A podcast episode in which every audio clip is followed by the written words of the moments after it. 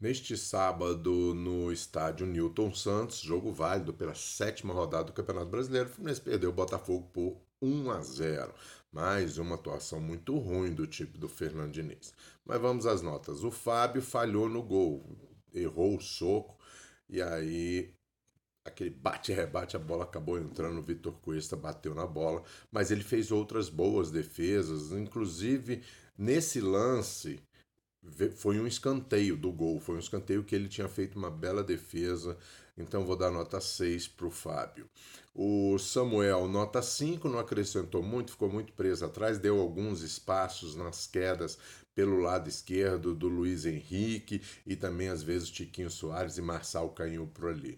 O Nino tentou de tudo, é, no gol também ele foi meio atrapalhado pro Fábio, pelo Fábio, né? Porque o Fábio saiu errado furou a bola e aí atrapalhou todo mundo. Eu vou dar nota 6,5 pro, pro Nino, também teve dificuldades. Felipe Melo não vou dar nem nota porque ele mal jogou, logo se machucou para a entrada do Manuel. O Guga, mais uma partida muito fraca do Guga, tentou, correu, mas muito fraquinho esse Guga.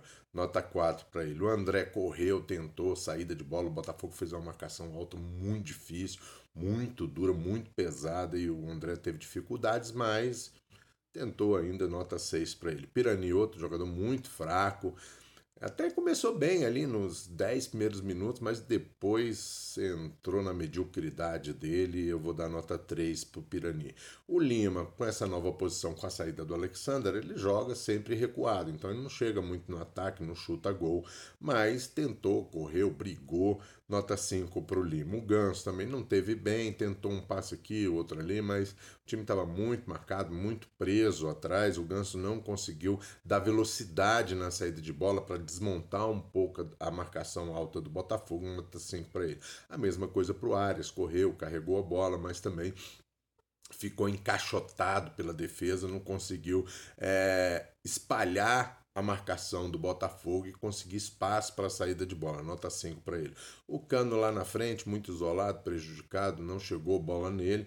Eu vou dar nota 4,5 para ele. Inclusive no gol ele estava dando condição em cima da linha, mas claro, era a posição que ele tinha que estar mesmo.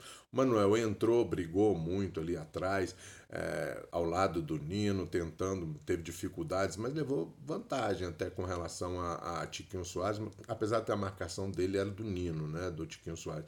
Mas quando ele estava na sobra, teve que cobrir do lado esquerdo os espaços que o Guga dava, eu vou dar nota 6 para ele. O Lele, mas não entrou bem no segundo tempo, tentou daqui, perdeu um gol né? Uma certa dificuldade, ele saiu do goleiro, mas a bola adiantou muito, talvez gramado sintético, não sei, e aí ele não conseguiu tocar para o gol, nota 4 para ele.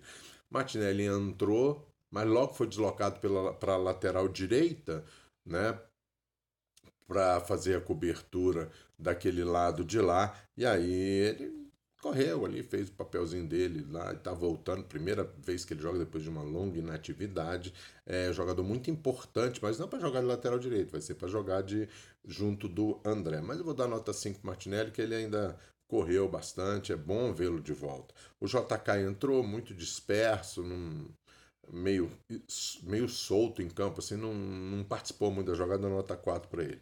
E o Fernando Diniz, o time também, mais uma vez, não teve muito bem ele ficou, ele não conseguiu, tem que urgentemente achar uma forma de saída de bola naquelas marcações muito fortes. Foi assim contra o Flamengo, foi assim contra o Botafogo e o Fluminense teve muita dificuldade para chegar no campo de ataque, sempre muito pressionado, e um time praticamente não deu nenhum chute a gol, né? Eu não me lembro do Fluminense ter dado acho que não deu nenhum chute a gol.